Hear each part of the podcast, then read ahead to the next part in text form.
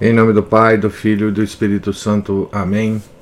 Ave Maria, cheia de graça, o Senhor é convosco. Bendita sois vós entre as mulheres, e bendito é o fruto do vosso ventre, Jesus.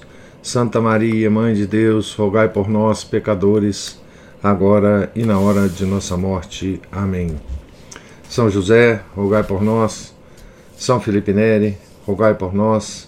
Nossa Senhora de Fátima, rogai por nós. Em nome do Pai, do Filho e do Espírito Santo. Amém. Bom dia a todos. Nós estamos aqui ao pé da página 317 da biografia de São Pedro Apóstolo, escrita por William Thomas Walsh. Acabamos de ver a estada de Pedro é, na casa do Cornélio, centurião romano e o batismo de várias pessoas lá, talvez até a confirmação é feita pelo apóstolo São Pedro. E vamos seguir aqui a leitura. Essa notícia, a notícia de que ele tinha estado com Cornélio, tinha uh, principalmente comido a comida impura pela primeira vez na sua vida, comida com os gentios, né? Então essa notícia chegou a Jerusalém antes dele e causou não pequeno escândalo. Quando ele finalmente lá chegou, como ou quando não sabemos, foi pessoalmente criticado por irmãos encolerizados, fiéis cristãos circuncisos, um dos quais provavelmente foi Tiago Menor. Tiago Menor, o grande primo, é, o primo de Nosso Senhor, né, mas é, teólogo, né, é, judeu, homem de grande cultura, né? Porque entraste em casa de circuncisos e comestes e comeste com eles? Essa foi a pergunta né, que está em Atos 11, versículo 3. Foi tudo quanto disseram. A simples enunciação do fato sugeria a enormidade da ofensa. A igreja era ainda tão judaica em seus membros e na sua consciência que a mera acusação de tal coisa a agitava até as profundezas da indignação. Contudo, a autoridade de Pedro como vigário de Cristo, foi suficiente para, com umas poucas palavras, afastar os protestos e varrer todo o peso morto da tradição farisaica. Contou-lhes exatamente o que tinha acontecido em Jope e Cesareia, e eles lhe deram ouvidos.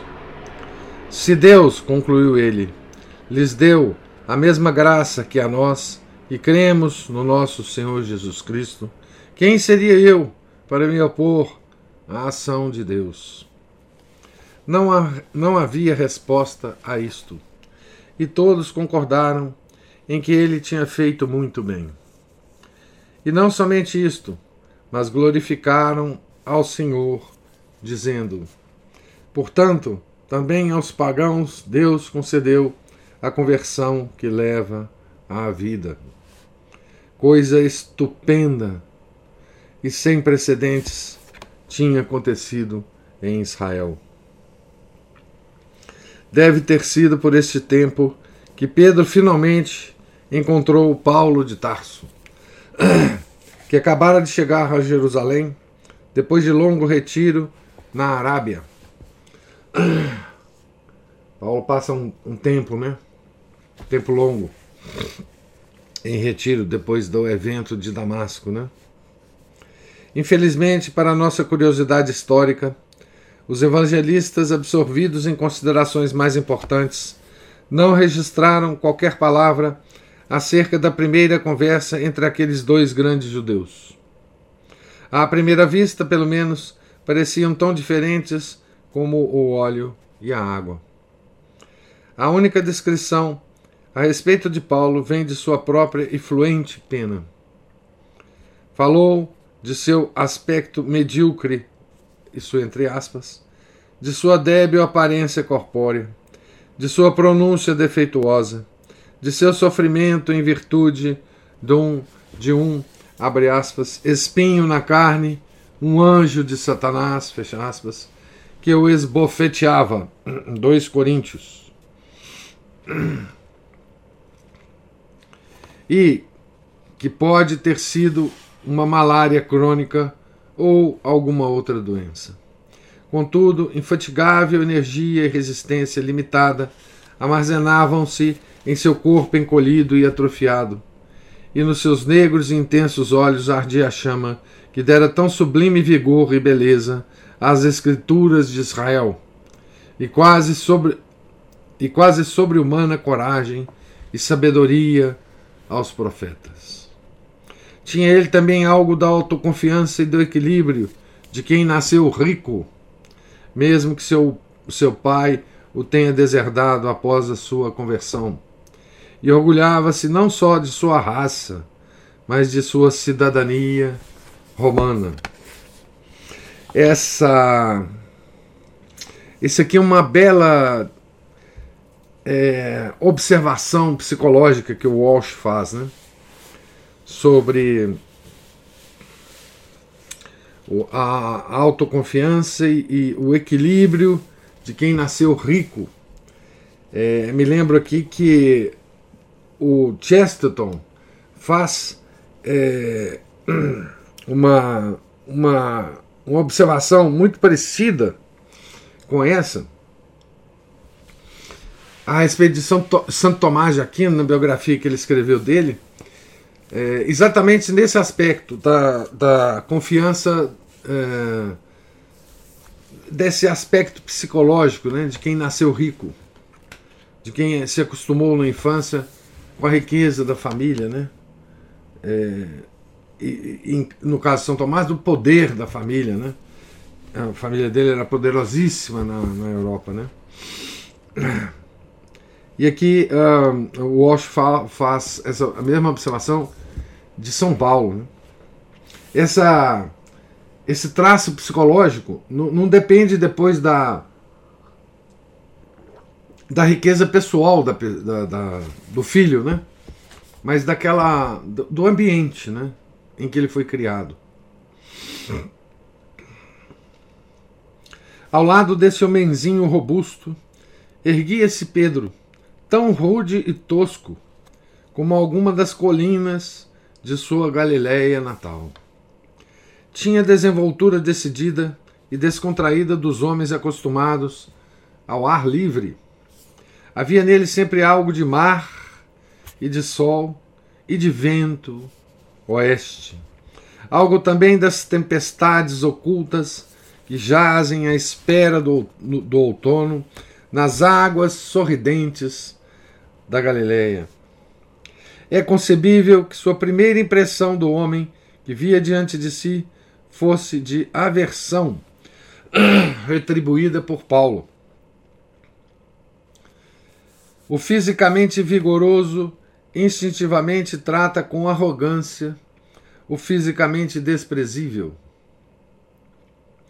Tanto mais se sente no outro alguma superioridade intelectual ou de outra espécie. A mente mais lenta e menos instruída de Pedro estava destinada a ficar confundida e irritada pela fala nervosa e rápida de Paulo, pelo seu costume de gaguejar, pelas suas abstrações retóricas. E mais do que tudo, talvez, por um hábito que ele havia adquirido dos fariseus de multiplicar as enumerações e refinadas distinções. Não era sempre fácil compreender o que ele tentava dizer. Além disso, Pedro tinha sido advertido de não confiar muito nele. É bastante provável que tenha deixado o seu hóspede falar à vontade. Então aqui a gente tem né, dois pilares da igreja, né? Se encontrando é, pela primeira vez pessoalmente, né? E o Walsh tenta fazer aqui uma belíssima observação, é, enfim, psicológica dos dois, né? Como que os dois é, teriam se analisado, né? É, e usa usa a imaginação bela, belamente aqui, né? Comparando, enfim, Pedro. Ah, bom, primeiro partindo da, da diferença física dos dois, né? É, Paulo baixinho, né? E Pedro altão, né? Paulo intelectual, né? É, para Pedro é, de fala difícil de entender, né? E Pedro, uma, ele compara uma rocha, né? uma montanha, ah, ah, e ele usa uma belíssima expressão aqui, né? Havia nele, Pedro, sempre algo de mar e de sol e de vento oeste. Algo também das tempestades ocultas que jazem à espera do outono nas águas sorridentes da Galileia. Então, essa é, é essa, a, a, exatamente o, o, a rodeza né, de Pedro. Né? E Paulo, enfim, aquela, aquele intelectual, né? Ele gaguejava, né, Paulo, eh, um pouco, né? Uh, enfim, falando para Pedro coisas, enfim, difíceis de Pedro entender, né? Para nós, Paulo também é difícil, né? O Paulo não é fácil de entender, né? É, nós somos um pouco Pedro aqui, né? Frente à potência intelectual de Paulo, né? Paulo provavelmente lhe contou os pormenores de sua conversão e o que se seguiu. Seu primeiro impulso, depois de recuperar a vista e de ser batizado, fora pregar nas sinagogas de Damasco.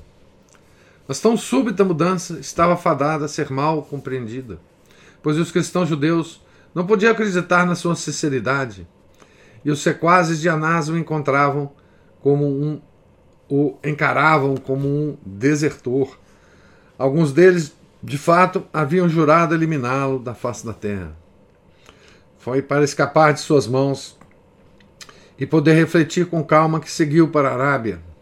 Ali viveu durante três anos, na orla do deserto, mantendo-se graças ao seu comércio, relendo as Sagradas Escrituras à luz de sua nova experiência, rezando e jejuando. A gente já meditou muito sobre essa sobre essa posição de Paulo, né? Quando, nós lemos a, a sua biografia, né? Essa uh, essa rejeição, né? Que ele, que ele tinha dos cristãos e, e muito muito justificadamente, né? Porque Paulo era o chefe ah, da, dos perseguidores, né, dos cristãos. Ele era o articulador, digamos assim, é, teológico-militar da, da perseguição. Né? Ele era o, o comandante que ia na frente e, e sentia o cheiro dos cristãos, né? pelas suas posições. E aí. Ah, ah, comandava um, um, um exército né, para para perseguir os cristãos, né, para, para prendê-los e, e mandá-los para, para os para Jerusalém, para, para as garras de Anás e Caifás. Né? Então, assim, é, eu imagino que que essa, essa desconfiança era absolutamente justificada. Né? À medida que o escutava, Pedro ia gostando mais de seu visitante. Havia algo de espontâneo e honesto nos seus modos e nas suas palavras. E os ornamentos retóricos e a sutil dialética, de maneira alguma, destruíam a verdade do que tinha a dizer. O cerne de seu pensamento era de fato o mesmo de Pedro. Cristo em primeiro lugar e por último e sempre. Cristo ontem, hoje e amanhã. Cristo como a coroa, o selo, a realização e o intérprete de todos os profetas. Vida com Cristo e em Cristo, agora e para sempre. Se estava fingindo, fazia-o com a mais consumada habilidade. Paulo deve ter dito muitas coisas também a respeito da universalidade da igreja. Aqui era um tema é, muito querido de Paulo, né? E sobretudo de Paulo. Aqui nós temos que fazer a justiça, né?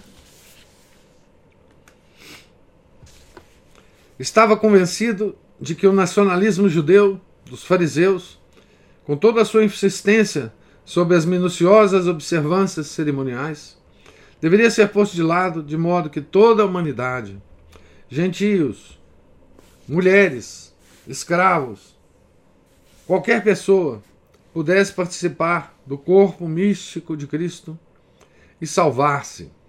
Poucas semanas antes, Pedro poderia ter ficado escandalizado com tal conversa.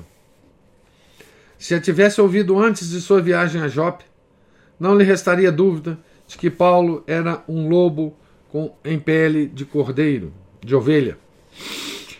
Agora, à luz de sua própria experiência e revelação, foi isso justamente que o convenceu da sinceridade daquele homem. Assim, sobre o rochedo de Cristo e a luz, e a luz que o Espírito Santo comunicara a ambos, aqueles dois homens, tão diferentes de origem, temperamento e educação, tornaram-se amigos íntimos. Passaram juntos duas semanas inteiras, durante as quais, sem dúvida, impôs Pedro suas mãos sobre Paulo, transmitindo-lhe os poderes de apóstolo e bispo.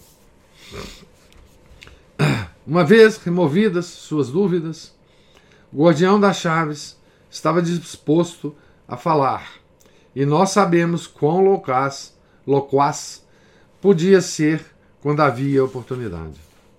Agora estava pronto para responder a milhares de perguntas que brotavam do espírito agudo de um homenzinho que parecia ter uma fome insaciável de conhecimento. Dias e dias, quando se sentavam os dois no terraço, após a oração, olhando por cima dos telhados das casas de Jerusalém, Pedro contava tudo quando se lembrava de Jesus, de sua vida, de sua morte, de seus ensinamentos. e é bastante provável que tenha levado seu visitante a ver com os próprios olhos todos os principais cenários daquela história. Aqui é. Bom, não tem registro dessa conversa, né? Infelizmente. Aqui o Walsh está usando a imaginação, né? E a gente pode muito bem embarcar nessa viagem que que o Walsh está fazendo aqui, né? E imaginar algo três anos depois da morte de Nosso Senhor, né? Esses dois homens sentados no terraço, né? Da casa lá de, de, de Pedro, onde eles estavam, é, conversando, né? Os dois pilares de tudo o que ia acontecer então, depois, ao homem, a história do homem, é, para sempre, né? Os dois pilares que que a igreja reconhece, né? E, e são dois santos inseparáveis, né? Inclusive nas suas festas, né? Ah, as festas são conjuntas, né? É, é como se é, não houvesse graça em comemorar a festa de São Pedro sem nos lembrarmos de São Paulo e vice-versa, né? É, E é, é diga, digamos assim, muito bom né, a gente imaginar esses dois conversando. Né? Infelizmente, para nós, só cabe a nossa imaginação. Né?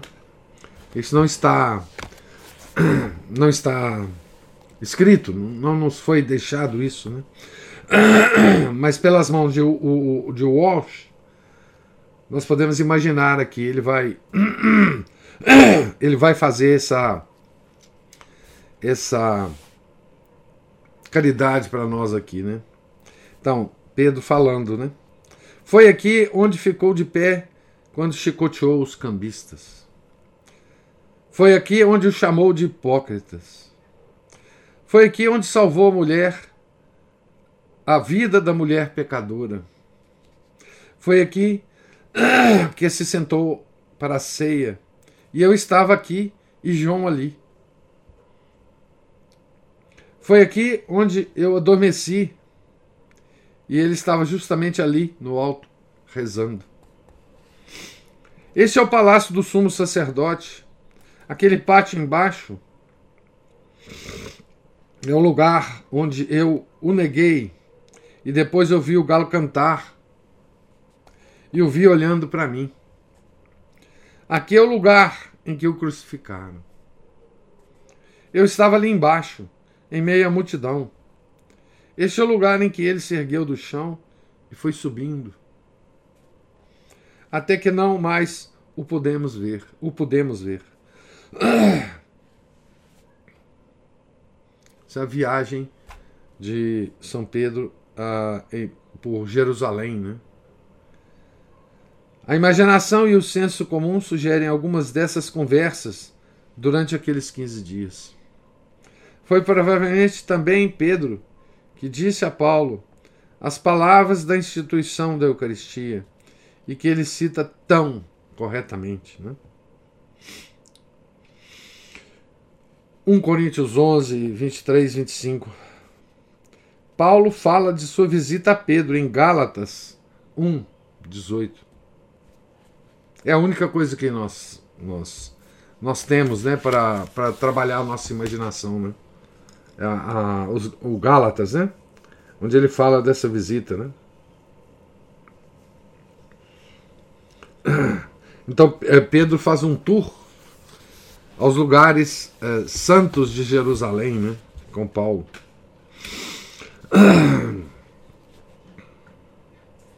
E aqui uma coisa importante, né? E Pedro, quem o apresentou à mãe do Senhor, de quem seu discípulo Lucas iria ser o cronista. Lucas vai conversar com Nossa Senhora, né, antes de escrever o seu evangelho, né? Não estavam os outros apóstolos tão seguros a respeito da sinceridade do convertido. As coisas andavam correndo muito bem ultimamente. A perseguição havia cessado, as fileiras cresciam, o futuro parecia de novo promissor. Então a primeira perseguição da igreja né, tinha se amenizado. Né? E agora, este recém-chegado, de quem sabiam tão pouco, andava pelas sinagogas atacando fariseus e escribas com uma violência que recordava penosamente a breve e esplêndida aventura de Estevão. Tiago Menor achava que Paulo estava dizendo coisas que talvez fosse melhor não serem ditas, ou ao menos deveriam ser expressas com mais tato. Até mesmo Pedro tornou-se inquieto, a despeito do agrado que tomara pelo homem e talvez tenha se juntado aos filhos de Zebedeu ao pedir-lhe que se mostrasse mais moderado. Tinha experiência naquele trabalho. Tinham experiência naquele trabalho. E ele não. Podem mesmo ter-lhe sugerido que deixasse Jerusalém por algum tempo, para aqueles que já haviam lançado suas bases ali. Infere-se de uma das últimas afirmações de Paulo que se recusou a seguir este conselho. Aqui está no Atos 22, versículos 17 a 21. Em vez disso, foi para o templo e queixou-se com o Senhor, até cair em êxtase. Então ouviu-o dizer: Apressa-te e sai logo de Jerusalém, porque não receberão o teu testemunho a meu respeito. Senhor, respondeu ele, eles sabem que eu encarcerava e açoitava com varas nas sinagogas os que criam em ti. E quando se derramou o sangue de Estevão, tua testemunha, eu estava presente, consentia nisso e guardava os mantos dos que o matavam. Vai, disse a voz, porque eu te enviarei para longe, para os pagãos. Está no, nos Atos também essa, essa passagem. Né? Assim Paulo deixou a cidade e voltou para Tarso. Se Pedro teve pesar com isso, não fez menção. A maior parte dos discípulos, exceto Barnabé, sentiu-se aliviada. Então esse é a, o contato, né? o primeiro contato de Paulo com, com Pedro, né? Que ah, a gente não cansa de imaginar como foi, né? É, existem contatos dessas dessa natureza, né? Que a gente queria que fosse registrado com mais com mais detalhe, né? A nossa curiosidade é, fica aguçada, né? E a gente sempre tem que pensar que não foi registrada porque Deus não quis, né? Talvez para não nos desviar da atenção é, das, das verdades que Ele quer que nós fixemos, né? E para não deixarmos prestar atenção apenas em em homens, é, por mais santos e, importantes que fossem, né? mas nos apegarmos a, a, a Cristo é, mesmo. Né? É, mas, é, por exemplo, o encontro de é, São Domingos e São Francisco de Assis, em Roma, né? o colóquio que eles tiveram ah, os colóquios que São Felipe Neri teve com Santo Inácio de Loyola, em Roma. Essas, essas coisas a gente só pode imaginar. Né? Os colóquios que os primeiros fundadores da Companhia de Jesus tiveram. Né? Imagina um colóquio entre entre Santo Inácio de Loyola e São Francisco Xavier por aí vai, né? Então, tantos colóquios, né? Que a gente, enfim, não sabe os detalhes, né? Capítulo 28. Pedro ficou perturbado pelas notícias chegadas de Antioquia. A igreja de lá fora fundada por alguns judeus de Chipre e de Cirene, fugidos de Jerusalém depois da morte de Estevão e prosperava maravilhosamente bem. Maravilhosamente, né? Então, essa fuga, depois da morte de Estevão, né, deu a possibilidade da, da, da, da igreja ter a sua primeira expansão. Né? Havia brilhantes relatos de conversões, curas e milagres. Ultimamente, porém, tudo isso vinha sendo mesclado com numerosas discórdias. O problema era aquele que o próprio Pedro suscitara, batizando Cornélio. Então a igreja estava crescendo de uma maneira não esperada pelos judeus, os cristãos judeus de, de, de tendência judaizante. Né? Como tal, com tal exemplo diante de si, os zelosos refugiados de Antioquia haviam aceitado não apenas companheiros judeus, mas muitos gregos, estabelecendo assim a primeira comunidade de crentes que podia ser chamada gentia, e a primeira na história, a propósito, a aplicar-se a palavra cristã.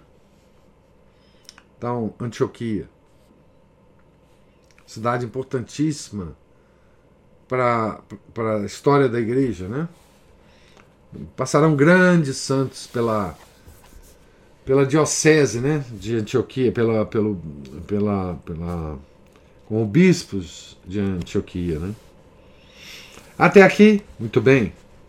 Mas o problema de Antioquia era bastante mais complexo do que o de Cesareia. Os gentios não viam razão para serem circuncisados nem batizados, ou sujeitos à carga dos incontáveis preceitos menores da, da tradição mosaica. Alguns dos crentes judeus concordavam com aqueles, concordavam com eles, outros discordavam violentamente, e os conservadores passaram a ser conhecidos como judaizantes.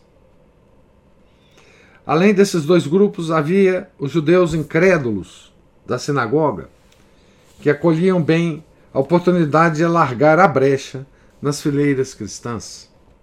Dizia-se que certos fariseus haviam chegado ao ponto de fingir se converter para poderem perseguir com esse objetivo lá dentro. Isso vai acontecer na história da igreja em muitos lugares, né? Essa falsa conversão dos judeus. Frequentes e acerbas eram as disputas e já era tempo de alguém com autoridade intervir. Em consequência, Pedro enviou Barnabé a Antioquia como delegado apostólico. Veja que coisa incrível, né? Ah, esses primeiros movimentos da igreja né, estabeleceram todo o comportamento do papado né, ao longo da história. Por exemplo, a gente sabe que no século 10, 11, o grande delegado do Papa para todos os problemas ocorridos na igreja naqueles séculos, como Barnabé aqui, foi São Bernardo de Claraval. Né?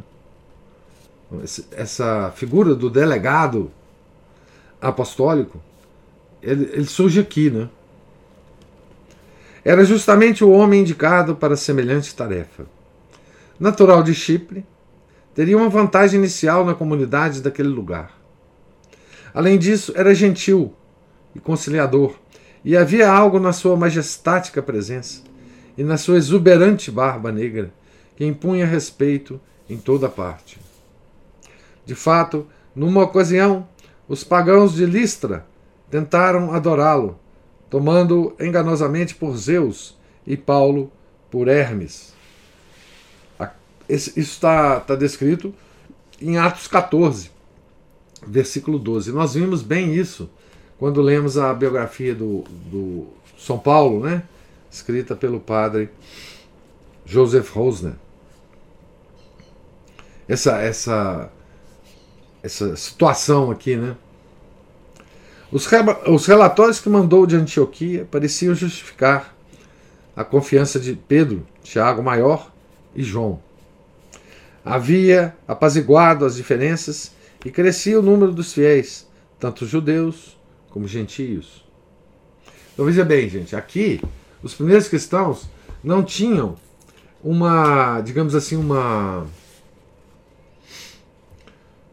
uma formação, eles não tinham nem material, né, para a formação, eles não tinham um catecismo, né, eles não passavam por uma instrução, né, é, uh, formal né, para se tornarem é, católicos. Né?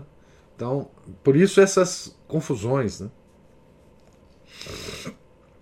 Uma semana houve certa comoção quando Ágabo, visitante de Jerusalém, possuindo o dom da profecia, foi impelido a anunciar no ágape, antes da partilha do pão, que haveria em breve uma grande fome por todo o mundo.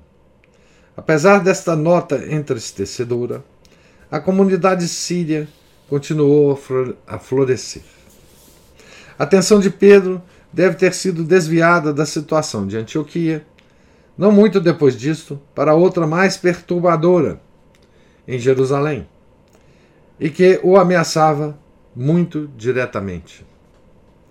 Uma nova perseguição havia começado ali, no ano 44, comandada pelo rei Herodes Agripa II, e com alguma colaboração, sem dúvida, dos príncipes, dos sacerdotes e dos fariseus. O velho libertino que matara João Batista e lançara um manto de púrpura sobre o Redentor como escárnio, havia feito ultimamente, ultimamente ostensiva exibição de praticar a religião dos profetas.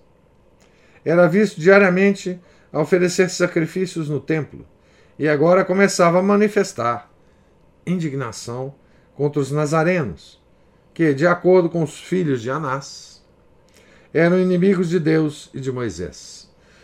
Pode ser que tenha achado útil censurá-los pela fome que flagelava a Palestina e o mundo inteiro, exatamente como Ágabo predissera no mesmo ano 44. Assim decidiu simplesmente mandar prender Tiago Maior e decapitá-lo. Ah, veja, aqui, essa coisa de, de culpar os, os católicos né, pelas, por tudo de ruim que acontecia, é, isso vai continuar a, a, a acontecer. Né? Ah, é, na, na história da igreja. Né? É, vocês vejam que Santo Agostinho escreveu né, A Cidade de Deus justamente para defender os católicos da acusação de que eles estavam enfraquecendo o Império Romano. Né? Muito antes disso, Nero pôs fogo em Roma e culpou os católicos de terem feito isso. Né? Enfim, essas coisas vão acontecer sempre. Né? Nietzsche, né? Nos culpa por todos os, os problemas da, da humanidade também, né? Abre aspas. Vendo que isso agradava aos judeus, mandou prender também a Pedro. Herodes lançou-o no cárcere, guardado por quatro grupos de quatro soldados, tendo intenção de apresentá-lo ao povo depois da Páscoa. Pedro estava assim mantido no cárcere mas a igreja orava sem cessar a Deus por ele. Ainda aspas. Ora, na mesma noite em que Herodes estava para o apresentar, Pedro dormia entre dois soldados, preso com duas correntes, e os guardas vigiaram, vigiavam a porta do cárcere. De repente apareceu o anjo do Senhor e uma luz brilhou no recinto. Tocando no lado de Pedro, despertou-o e disse: Levanta-te depressa. As correntes caíram das suas mãos. O anjo continuou: Põe o cinto e calça as tuas sandálias. Pedro obedeceu e o anjo acrescentou: Veste a tua capa e segue-me. Pedro acompanhou sem saber que a intervenção do anjo era realidade. Julgava estar sonhando. Depois de passarem pela primeira e pela segunda guarda, chegaram ao portão de ferro que dava para a cidade. O portão abriu-se sozinho. Eles caíram, eles saíram, caminharam para, para uma rua e logo depois o anjo afastou-se dele. Então Pedro caiu em si e disse: Agora sei verdadeiramente que o Senhor mandou o seu anjo e me livrou da mão de Herodes e de tudo o que esperava, do que esperava o povo dos judeus. Depois de um momento de reflexão, dirigiu-se para a casa de Maria, mãe de João, que tem por sobrenome Marcos, onde muitos se tinham reunido e faziam oração. Quando bateu à porta da entrada, uma criada chamada Rosa foi ver quem era. Ela reconheceu a voz de Pedro, e tanta foi a sua alegria que, em vez de abrir a porta, entrou correndo para contar que Pedro estava à porta. Estás louca? disseram-lhe. Mas ela insistia. Opinaram então: deve ser o, o seu anjo. O seu anjo, o anjo da guarda, né? De Pedro. Enquanto, entretanto, Pedro continuava a bater. Finalmente abriram a porta e viram então que era ele e ficaram atônitos. Mas ele, tendo-lhes feito sinal com a mão para que se calassem, contou-lhes de que modo o Senhor o havia livrado da prisão e disse: Contai isto a Tiago e aos irmãos. Então saiu dali e foi para outro lugar. Isso aí está descrito em Atos, né? Capítulo 12, os primeiros 17 versículos. O outro lugar a que Pedro foi, através da Samaria e Cesareia de Filipe, ou pela estrada costeira perto de Tiro e Sidônia, talvez tenha sido Antioquia. Ali soube que Herodes, depois de ordenar a execução dos dezesseis guardas, havia partido para Cesareia, onde, permitindo que o venerasse como a um deus pelos habitantes de Tiro e de Sidônia, logo veio a falecer, ferido por um anjo do Senhor e comido pelos vermes. Isso também está em Atos. Né? Ali, também de acordo com uma de suas mais antigas e persistentes tradições, de uma das mais antigas e persistentes tradições, Pedro instalou sua primeira sede, ou cátedra episcopal, onde governou a Igreja Universal por muito tempo, por, por Antioquia. Né? Alguns dizem três anos, outros sete. A afirmação de Pedro na carta aos Gálatas, desculpe, a informação de Paulo na carta aos Gálatas estabelece definitivamente a presença dele na cidade. Gálatas 2, versículo 11. E a sua prolongada estada foi afirmada por Eusébio, Orígenes, São Gregório Magno e São João Crisóstomo, São João Crisóstomo e muitos outros. São João Crisóstomo foi também bispo de Antioquia, né? É, foi monge do deserto e depois bispo de Antioquia e depois, enfim, é, ele foi escorraçado e morreu no, no exílio. Né? Então, é, vamos parar por aqui né, a leitura. O Pedro agora estabelece, né, deixa Jerusalém e estabelece o, a sua a sua diocese, né, é, a sua sé episcopal né, em em Antioquia de lá vai governar a igreja até ir para Roma, né? Vai governar a igreja universal de lá, né? Então vocês vejam como é natural, né? É, o início do papado, né? Como é natural a, a, a liderança de Pedro, né? Como que, que o papado se estabelece com, de uma forma absolutamente natural, né? Hoje, com o advento dos protestantes, né, nós temos muita discussão sobre isso, né, sobre o Papa, mas não, não, existia a menor é, dúvida é, sobre a liderança de Pedro na igreja. Não tinha, não tinha complicação nenhuma né, no início da igreja, na tal igreja primitiva que esse pessoal gosta tanto de falar. Né, a liderança era absolutamente é, normal, é, natural. Era uma liderança que hoje não, se, não existe mais, né? Ninguém lidera mais nada, porque a autoridade foi embora, né? Se retirou do mundo. Mas por mais resistência, ou por mais questões que a liderança de Pedro é, suscitava, é?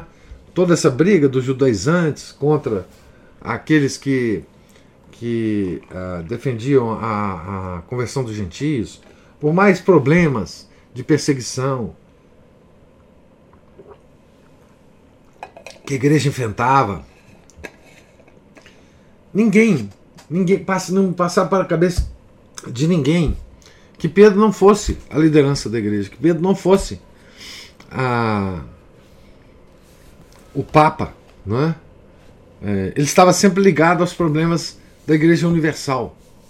Não é? Ele estava sempre preocupado com tudo que estava acontecendo na, na, nessa primeira expansão da igreja. Né?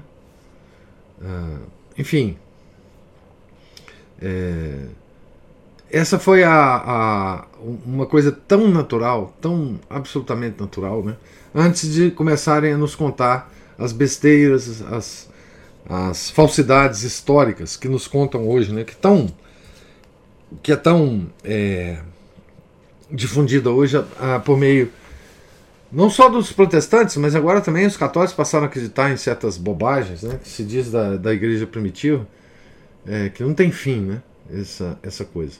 Mas o bom da gente ler é, esse livro aqui é a gente observar isso, né, a naturalidade com que a autoridade de Pedro se estabeleceu né, entre o colégio episcopal, não é? E entre todos, não é? Ele mandava delegado, todo mundo obedecia os delegados, né? Resolvia-se os problemas, né? Ele ia pessoalmente, resolvia os problemas. Ele decidia alguma coisa, é, estava decidido, né? Então, enfim, não tinha, a igreja não tinha código de direito canônico, não tinha nada nessa época. Não tinha catecismo, não tinha, não tinha nem os evangelhos, né? não tinha as cartas, não tinha nada. Mas, e era tudo muito natural, né? muito, muito tranquilo né? na igreja. Nunca, nunca houve essa besteirada toda que nos contam né? a respeito do, do, da cabeça da igreja, do, do vigário de Cristo. Né? Nunca houve isso. Né? Pois bem, eu vou terminar aqui então a leitura na página 326, no último parágrafo da página, com, com o estabelecimento da Sé episcopal em Antioquia, certo? E agora pergunto se tem alguma observação, alguma pergunta, comentário sobre a leitura de hoje.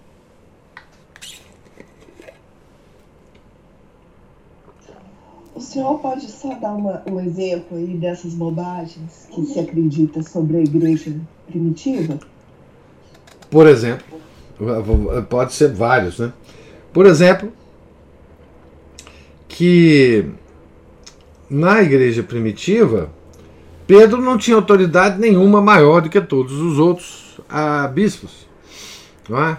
Que que ah, que Pedro, por exemplo, não comandava, ele comandava só uh, uh, onde ele estava, por exemplo, Antioquia, né? que ele que uh, aquele aquela aquele mandato que nosso Senhor deu para ele foi uma coisa, é, enfim, simbólica, metafórica. É, que, uh, que a, a Tiago Menor, por exemplo, dizem, tinha mais autoridade do que Pedro, né? que Pedro era um. Essa, essa pintura de que Pedro era um. um matuto, não é?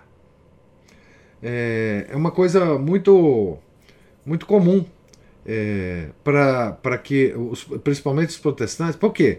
Os protestantes, quando eles, eles primeiramente desafiaram a autoridade do Papa, na, segunda coisa que eles quiseram fazer foi não só desafiar a autoridade do Papa lá naquele século XVI, mas provar para nós que que essa figura ela de fato foi estabelecida no mundo não por nosso Senhor Jesus Cristo, mas por Constantino, já no século IV. Né? Constantino é considerado, e por muitos católicos, considerado o, quem é, estabeleceu o papado como, como uma autoridade única na igreja. Né? Então todo mundo coloca, por exemplo, essa, esse evento né, como sendo o Constantino é que estabeleceu o papado, né, por causa da, da, da crise é, que havia no, na época de Constantino. Então, Constantino estabeleceu o cabeça da igreja é, em, é, que, é, que ele apoiava, e, e, e essa autoridade era importante para Constantino do ponto de vista político. Né? As outras bobagens são da missa primitiva, né? É, mas isso é, é, é, vai além da, da figura de, de, de Pedro, né? Então, essa, isso já é dentro da igreja, né?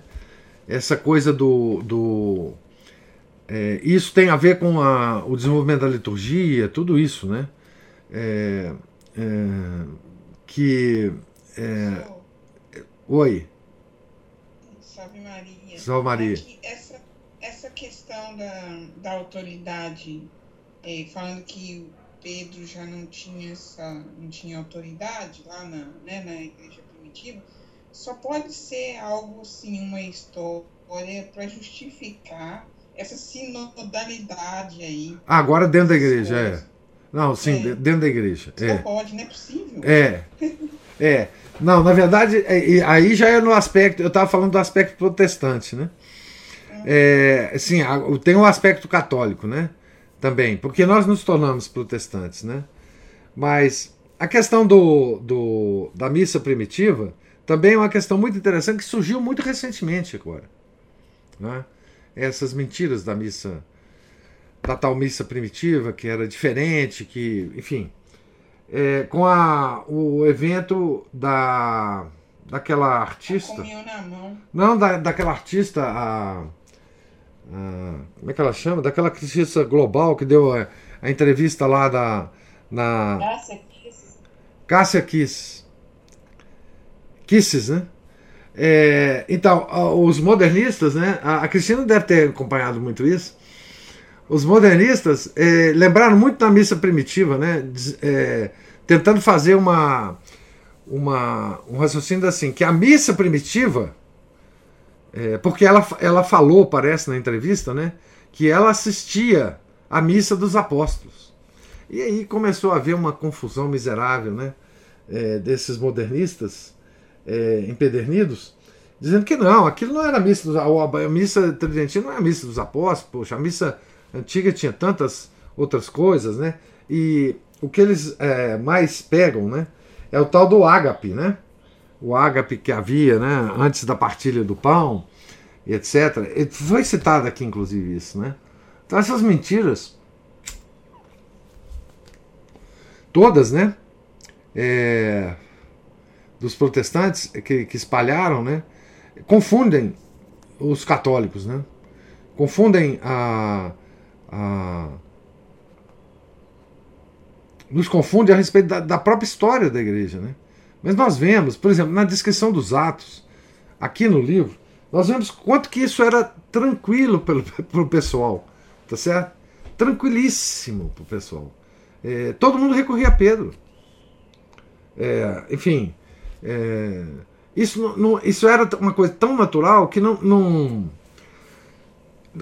não, não tinha. Não, não ficou registro escrito de nada disso, porque a igreja estava começando a, a, a, surgir. Né? Então, é, enfim, é, todos que tinham algum problema nas suas comunidades, né? recorriam a Pedro. Simplesmente isso. Né? É, e, e isso, isso perturba muito né? os, os, os protestantes, porque é, para negar esse fato tão natural, né? eles têm que recorrer a mentiras sofisticadas ah, em relação à posição de Pedro. Né? Eles têm que recorrer a, a, a, a mentiras muito sofisticadas, muito, muito rebuscadas, muito é, idiotas. Mas isso cativa as pessoas, né? E cativou principalmente os modernistas. Por que, que eles é, cativou os modernistas?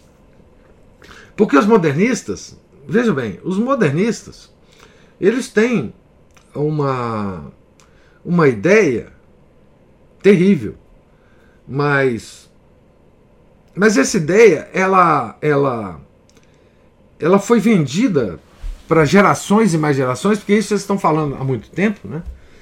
Que é o seguinte, a, aquela comunidade que se formou, tá certo? Eles até admitem que Pedro tinha uma autoridade ali naquela comunidade. Mas aquela comunidade que se formou, ela se formou em torno de uma ideia e não de uma pessoa. Então, a pessoa existiu, foi nosso Senhor Jesus Cristo, é o, o, o, Jesus de Nazaré. Na verdade, eles, eles se referem a Nosso Senhor assim.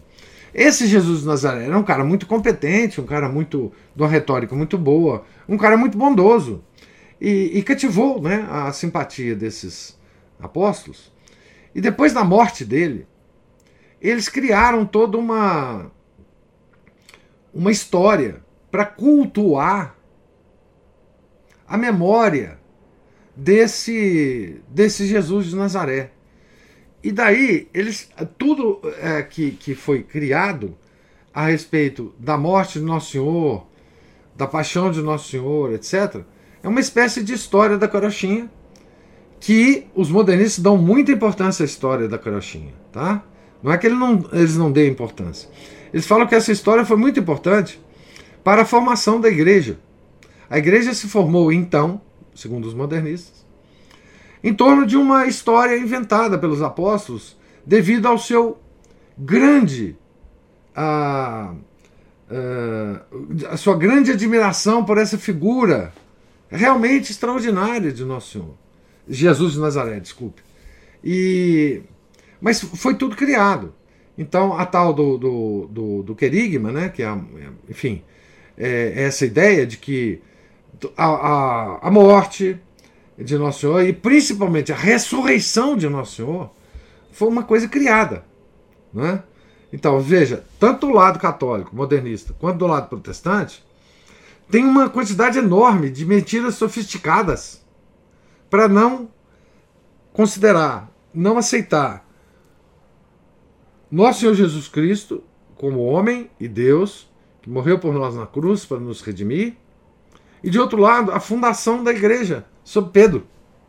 Né? Então, isso tudo é que faz essa quantidade enorme de mentira que se conta a respeito da, da igreja. E aí você põe, é, a partir da missa é, dos apóstolos, que surgiu agora por, por, uma, por uma coincidência de uma atriz global falar sobre missa dos apóstolos, até as mais é, vergonhosas mentiras dos protestantes para, para, para, para enfim. É, e isso tem a ver com a missa nova, porque a missa nova, não nos esqueçamos, ela tem um, uma justificativa que é a volta à missa primitiva, que é a missa de Lutero. Lutero fazia isso também. Não é? É, a missa nova é a missa de Lutero. Então é a volta da, da enfim, da.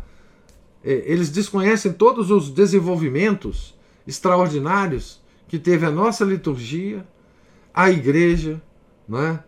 É, mas esses desenvolvimentos não descaracterizaram em nada é? a parte principal da missa dos apóstolos. A missa que nós assistimos hoje, a missa tridentina, é a missa dos apóstolos, com os desenvolvimentos históricos, naturais que esse rito teve. Né? Por exemplo, o breviário. De onde surgiu o breviário? O breviário foi também surgiu naturalmente, naturalmente, das orações frequentes ao longo do dia dos monges e dos bispos e, de tudo. Surgiu naturalmente. Esses desenvolvimentos naturais, as pessoas hoje não fazem a menor ideia deles né, de que tudo surgiu naturalmente. A própria proclamação dos dogmas so, foram coisas naturais, crescimento natural, orgânico da igreja. Não teve nada extraordinário, não teve um cara, não, nada. Desenvolvimento natural. As devoções da igreja, desenvolvimento natural. Tá certo? E, e, isso eu, a modernidade não entende mais, né? É, esses desenvolvimentos naturais a partir de autoridades naturais é, com, com ajuda sobrenatural do Espírito Santo. Né? É, e por aí vai.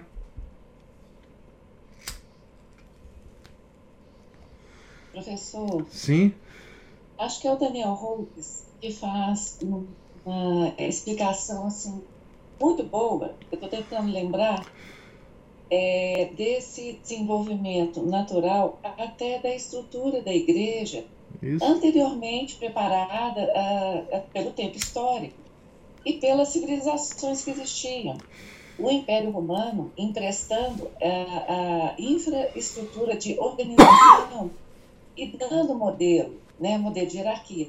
Agora é muito interessante que eu acho que é ele que fala isso sobre essa esse apego dos protestantes na ideia de Constantino, porque é, eu acho que é o Daniel Hobbes que fala que muito antes de Constantino, o Diocleciano imitou a organização da igreja, porque como existia a autoridade de Pedro, é, né, é, não lembro se é exatamente assim que ele fala, mas a igreja ela foi se organizando com a, a instituição dos bispos. Então, é, quando é, uma missão ia em algum território, lá já era estabelecida uma pequena hierarquia. Então, os, o nome de diocese, ela foi, é, digamos, um costume porque, primeiro, a igreja estabeleceu as dioceses, que não chamavam diocese, podia ser delegado, por exemplo, né? É, é, e aí, o, o Diocleciano, onde existia uma comunidade cristã, para que ele dominasse ali que ele é, é estabelecesse alguma coisa. Eu não vou lembrar. Mas o fato é esse. É, a diocese é um nome de origem do governante Diocleciano, que usou do modelo católico de organização de comunidades para também exercer o seu poder. Então é isso. É, exato. Não tem nada de Constantino. Não, não, não tem nada é, disso. Constantino, ele, ele baixou um, um, como é que fala? Um decreto, é como se for, como se fosse igual a Bíblia, né? A Bíblia cai do céu. É. E a organização da igreja também foi Constantino. Foi. Pronto que Foi, teve essa ideia. É, teve a ideia brilhante de, de construir a igreja. É uma coisa assim, tão. tão é, é, ela é sofisticada na, na construção, mas ela é boba quando a gente percebe a naturalidade com que a igreja cresceu. Né? E assim, por que, que, por que, que o Império Romano estava preocupado né? É, com a, a, a igreja? É porque eles ficavam impressionados com as comunidades católicas com a vida das comunidades católicas e como elas ajudavam as pessoas, mesmo que elas não fossem católicas. Então, esse substrato de, de ajuda, de, de comunidades que quase que agiam independentemente do Império Romano e resolviam os problemas da comunidade, sem recorrer a, a nada, é que chamou a atenção do Império Romano. Né? Como assim? Como assim que tem comunidade que que resolve seus problemas. Agora, o que eles esqueceram é o fundamento disto, né? que é a caridade. Porque esse amor, caritas, ele era absolutamente desconhecido pelos pagãos. Então, o que dava a organização da igreja, no fundo, no fundo, era a caridade. Era, era o apostolado do exemplo, era a, a vontade de converter as almas, de salvar as almas que foi isso é a assinatura da igreja, não é? É aquela ide e ensinai que nosso Senhor falou, não é? Então é, é isso que, que, que promove o crescimento orgânico da igreja. Não tem mais nada além disso. O fundamento é a caridade. O fundamento é, é, é o impulso que nós temos de salvar as almas dos outros, de qualquer um. Por isso que a igreja nunca fez diferença entre os seres humanos. Não é? Ela foi para todos os lugares para salvar as almas de todos, de pretos, brancos, índios, é, é enfim, mulheres, é, crianças, homens, velhos, não importa. A caridade nos impele a isso. Né? E o, o Império Romano não podia ver outra coisa senão a organização externa da igreja. Sim, a organização externa da igreja era extraordinária, mas por causa da caridade e não por outra coisa. Né? Então, o, o fator sobrenatural da igreja foi sempre, é, sempre confundiu as pessoas. Né? Mas como assim que existem pessoas dessa forma? Né? De novo, surgiram a carta de Ogneto, para vocês lerem, para vocês verem como que era natural uh, as coisas. na, na cristandade, né?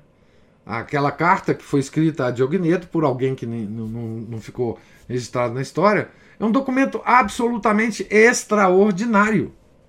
Extraordinário. Do ponto de vista religioso, do ponto de vista social e do ponto de vista político. Aquele documento é uma coisa extraordinária. Extraordinária. Né? Então, é, e foi assim, naturalmente. Nós não, não é, naturalmente e sobrenaturalmente. Né? Quando eu digo naturalmente é porque foi impelido por essa por essa por esse amor que o pagão não conhecia, né? Os amores que o, que o paganismo conheceu está é, tá descrito no, no, no, diálogo de Platão, né? o simpósio, é, que é o banquete, né?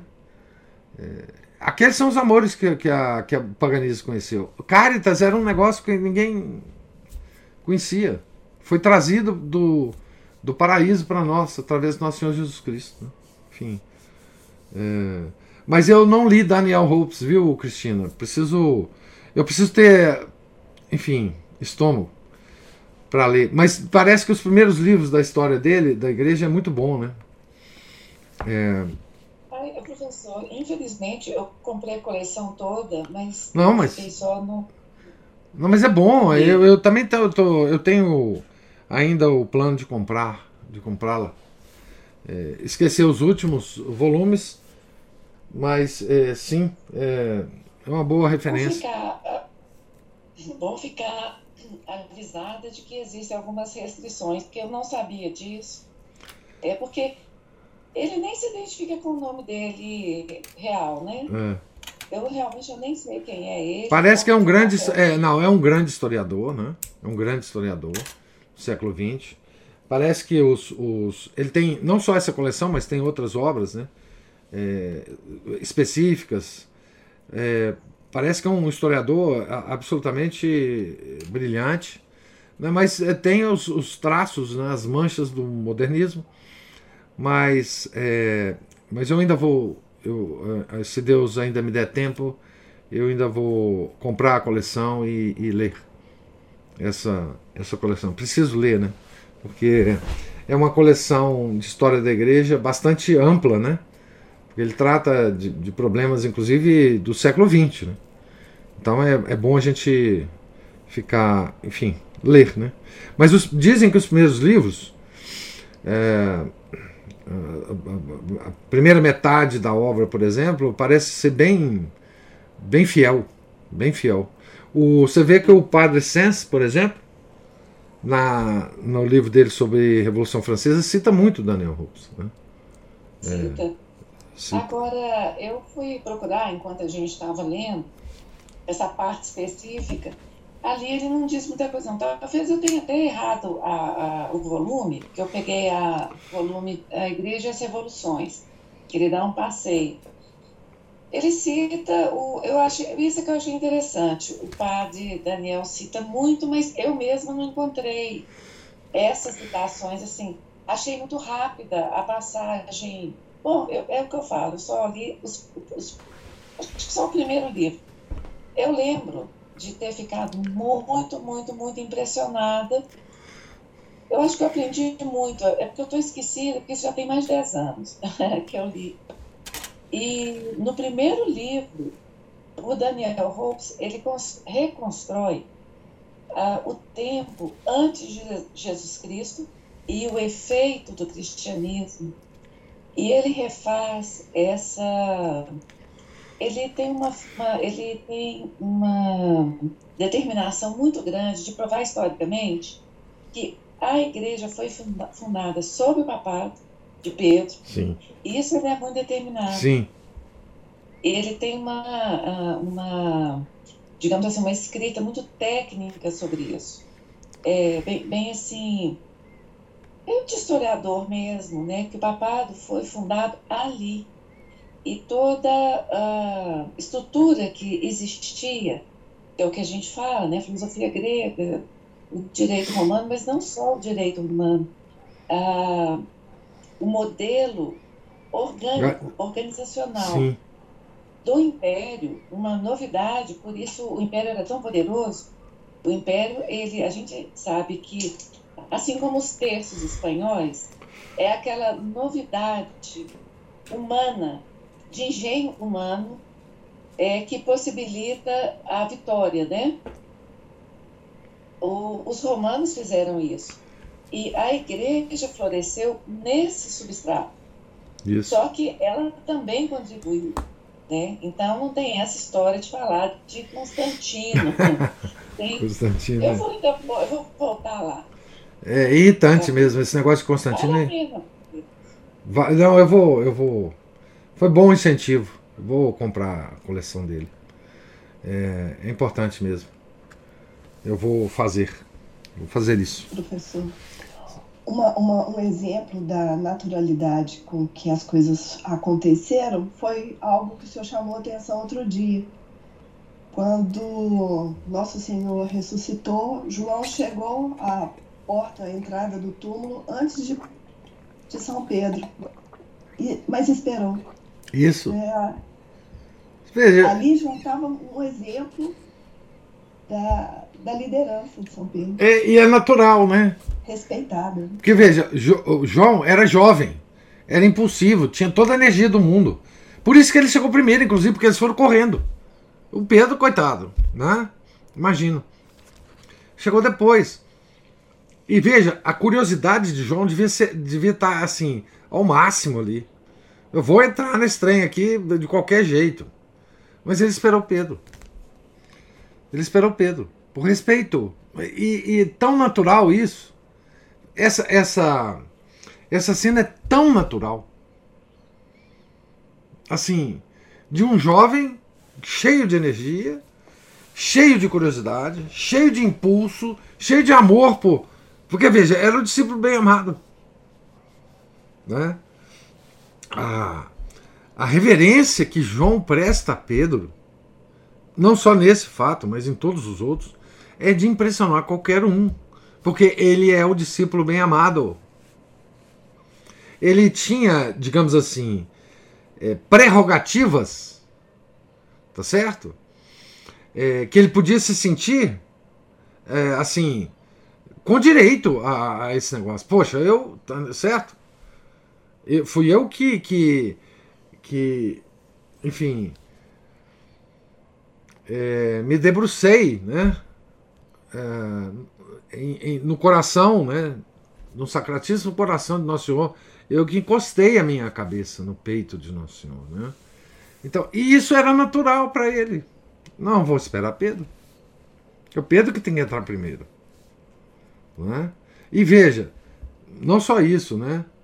Ele tinha toda a naturalidade para entrar, porque ele era amigo de Pedro. Ele era da, de Cafarnaum. Ele era pescador. Ele era o filho de Zebedeu, que era amigo do pai de Pedro. Então tinha toda uma relação familiar que, que dar, daria naturalidade para ele entrar, mas ele não entrou.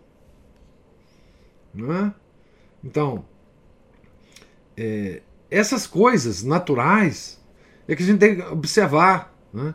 A gente tem que entrar no mundo deles e ver a que tipo de pressão cada um estava sentindo para é, passar na frente de Pedro. Veja, Tiago, menor, era um, rabino. O cara era um monstro de, de intelectualidade, né, ao nível de Paulo. Tanto é que eles bateram o chifre. Né? Eles bateram o chifre. Tiago Menor e Paulo. Então, o próprio Paulo, veja, ele foi em Jerusalém. Foi aprender com Pedro. Foi ter o selo é, de Pedro para as missões dele. É? Ele foi ordenado bispo por Pedro. E Paulo, veja, o Paulo, é, é, em termos de diferenças é, naturais, de, de a intelectualidade, de tudo, era muito maior que Pedro.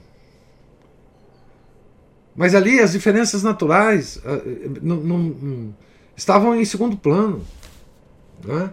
Então, todas essas esses detalhes é que nos fazem ver como que foi essa autoridade Nosso Senhor passou para Pedro naturalmente. Assim, a, nat a natureza dos apóstolos é, aceitaram isso com, com tranquilidade. Né? Não tinha. Não tinha briga, não tinha. Enfim. Uh, o que hoje a gente, enfim, perdeu, né? Essa... Porque a gente também, uh, hoje, nenhuma, nenhuma autoridade se impõe naturalmente, né? Nós perdemos essa, essa capacidade de nos submeter a uma autoridade naturalmente. Né? Porque ele é mais. Ele é acima de mim mesmo. Eu tenho que me submeter a isso. Nós já discutimos muito isso em algumas uh, oportunidades de essa, essa destruição da autoridade é, que, enfim, começou com Lutero, avançou muito com a Revolução Francesa e hoje em dia já não existe mais autoridade, né? É, com essa ideia de que a autoridade é opressora, né? Então nós não podemos ser oprimidos. Eu não admito ser oprimido por outro. A igualdade da Revolução Francesa, né? É, mas, enfim, naquele tempo, não, graças a Deus, não tinha essa tal da Revolução Francesa ainda, né? Tá certo? Então, enfim. Mais alguma observação? É, sim, é só que quando o senhor falou aí de, de São João é, deitado sobre o peito de Nosso Senhor, eu fiquei imaginando né, que, que coisa maravilhosa, extraordinária, que é Deus se deixando tocar dessa forma. É. E como que é, hoje é, esse, esse toque foi atualizado através da Eucaristia, né? Exato. Porque a gente vai fazendo as coisas de uma maneira quase automática, né, professor? E, então a gente se acostuma a entrar na fila de comunhão, receber a, a, a hoste e não se deixar impressionar pelo fato de que ali está Nosso Senhor completamente e ele se deixa tocar por nós. É, e mais tremendo, mais tremendo do que isso, é que no caso da Eucaristia, não é que ele deixe, ele nos permita deitar no, no coração dele, ele é que se inclina a nós. Aí é uma outra, é, é, é um outro mistério, não é? Ele se inclina, ele que quase que ele que deita em nosso peito, né? Tá certo? Porque no caso do João, é aquele mistério da sagrada humanidade de Nosso Senhor, né? Quer dizer, João provavelmente deve ter ouvido o coração do Senhor bater. Né? Então, ele é o discípulo do Sagrado Coração, né? Quer dizer, nós estamos vivendo o mês do Sagrado Coração, né? Mas imagina, né? É, é, quando ele se encosta no, no, peito do Nosso Senhor, muito provavelmente ele deve ter ouvido o coração do Nosso Senhor bater, o coração humano, a sagrada humanidade, né? Ele estava em contato com a sagrada humanidade de Nosso Senhor, né? Agora, na Eucaristia e na, no Santíssimo Sacramento, né? É, Deus se inclina a nós. É, e esse é um mistério que, que enfim, é aquele mistério do amor de Deus por nós, né? Do, quer dizer, o amor é tão grande de Deus por nós que ele não abandona, mesmo estando no céu agora, com o corpo glorioso, ele se recusa a ficar longe das suas criaturas, não é? Ele está presente em todos os sacrários da terra. Né? Ele está disponível para adoração nas adorações do Santíssimo Sacramento. Né? Então, nesse caso, é Deus se inclinando a nós. É uma coisa mais louca se a gente pensar nisso, né? É, é, Deus parece tirar disso é, é, um prazer né, de ficar presente, disponível para as suas criaturas. Não é?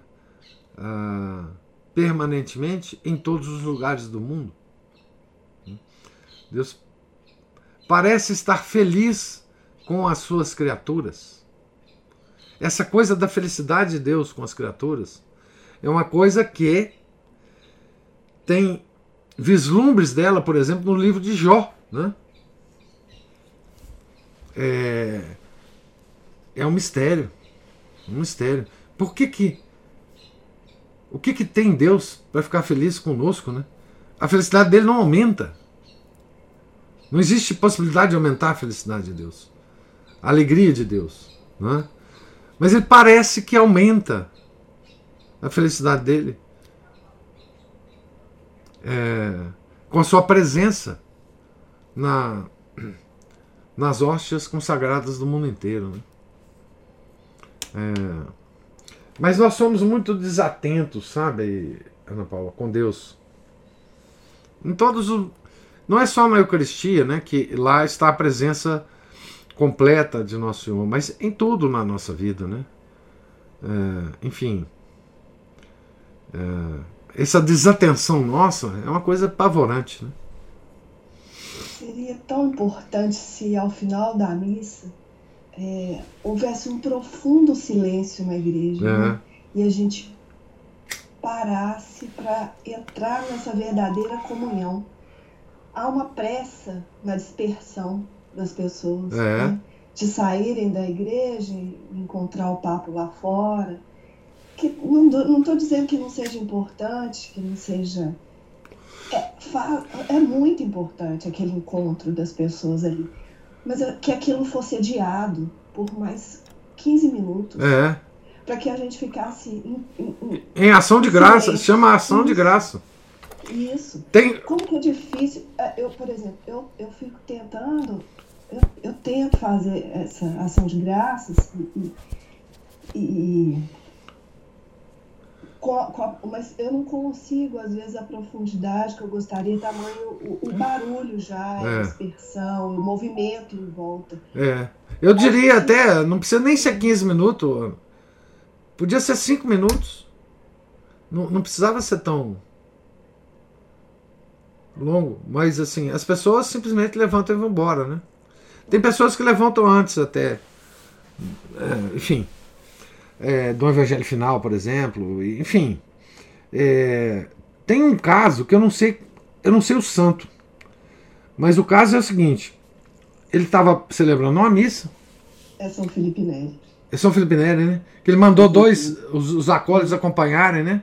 A pessoa na rua, com duas velas acesas, e a pessoa falava assim: pô, mas por que, que vocês estão aqui junto comigo e tal? Não, é porque Nosso Senhor está aí dentro, você recebeu a comunhão e você não está percebendo isso, então nós estamos te acompanhando. Porque Nosso Senhor está dentro de você. Então, assim. É. Não, nós somos desatentos demais. Demais. Né? A comunhão não pode se tornar uma coisa normal, né? Ela tem que ser frequente, mas ela não pode se tornar uma coisa normal, né? E, e isso é uma é uma tentação que a gente sempre tem, né? Ah, se a gente faz isso sempre, então ela começa a se tornar normal, mas ela é uma coisa extraordinária na nossa vida, né? Uma coisa extraordinária na nossa vida. E, e, e isso também é um mistério, né? Como que Nosso Senhor promove esse milagre permanente? Porque a gente gosta muito de, de, de citar milagres assim extraordinários, né?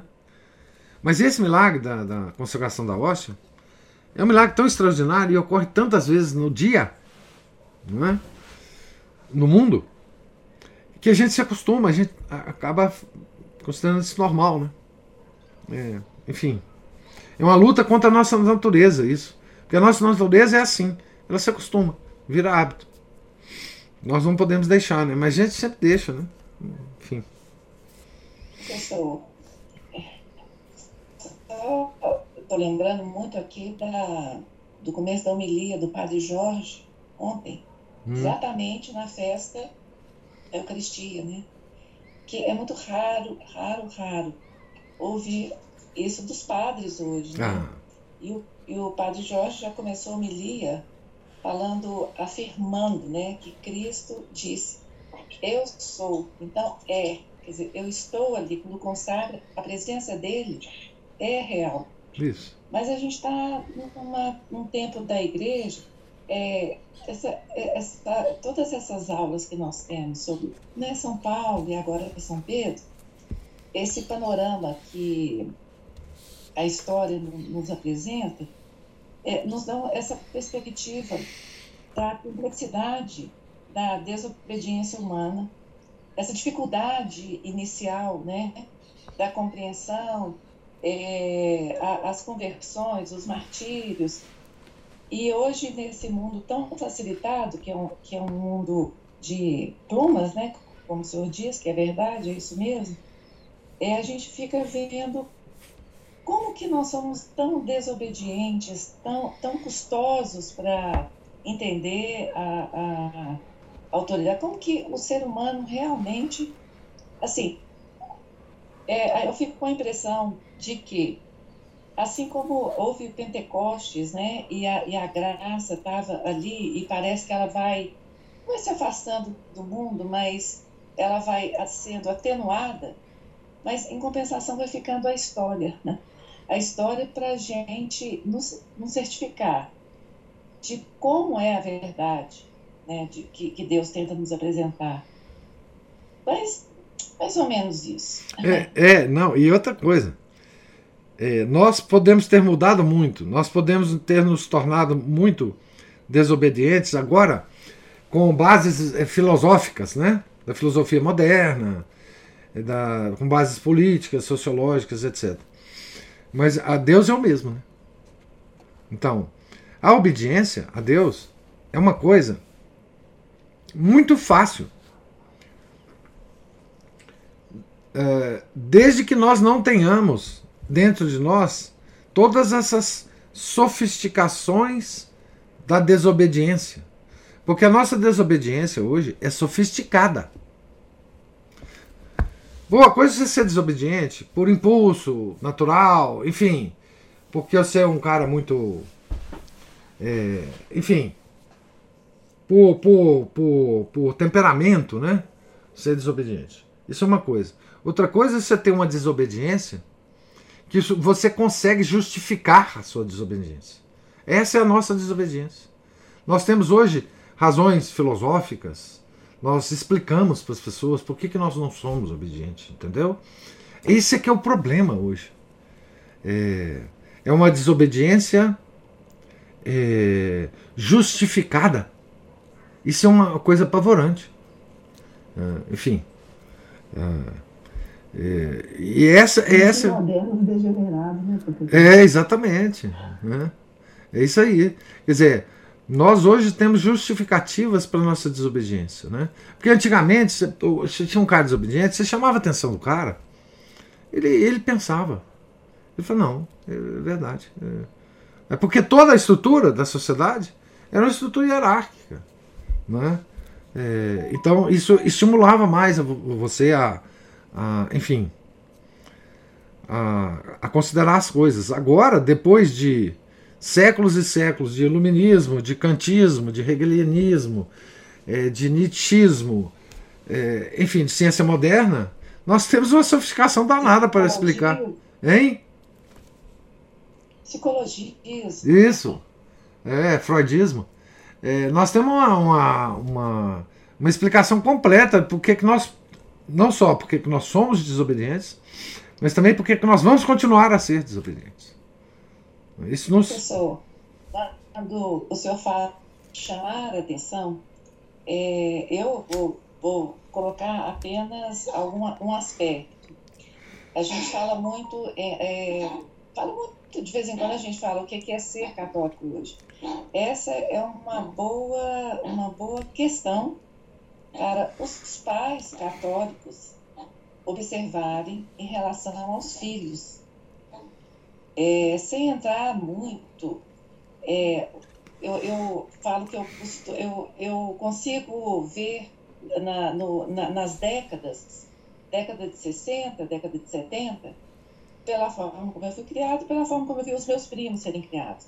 Como que o psicologismo entrou de uma forma a fazer com que as gerações parassem de serem admoestadas ou chamadas atenção. Isso. Não, ninguém chama atenção mais. Isso. Então, é muito importante isso na educação do, dos filhos, se os pais querem trazer de volta uma educação verdadeiramente católica.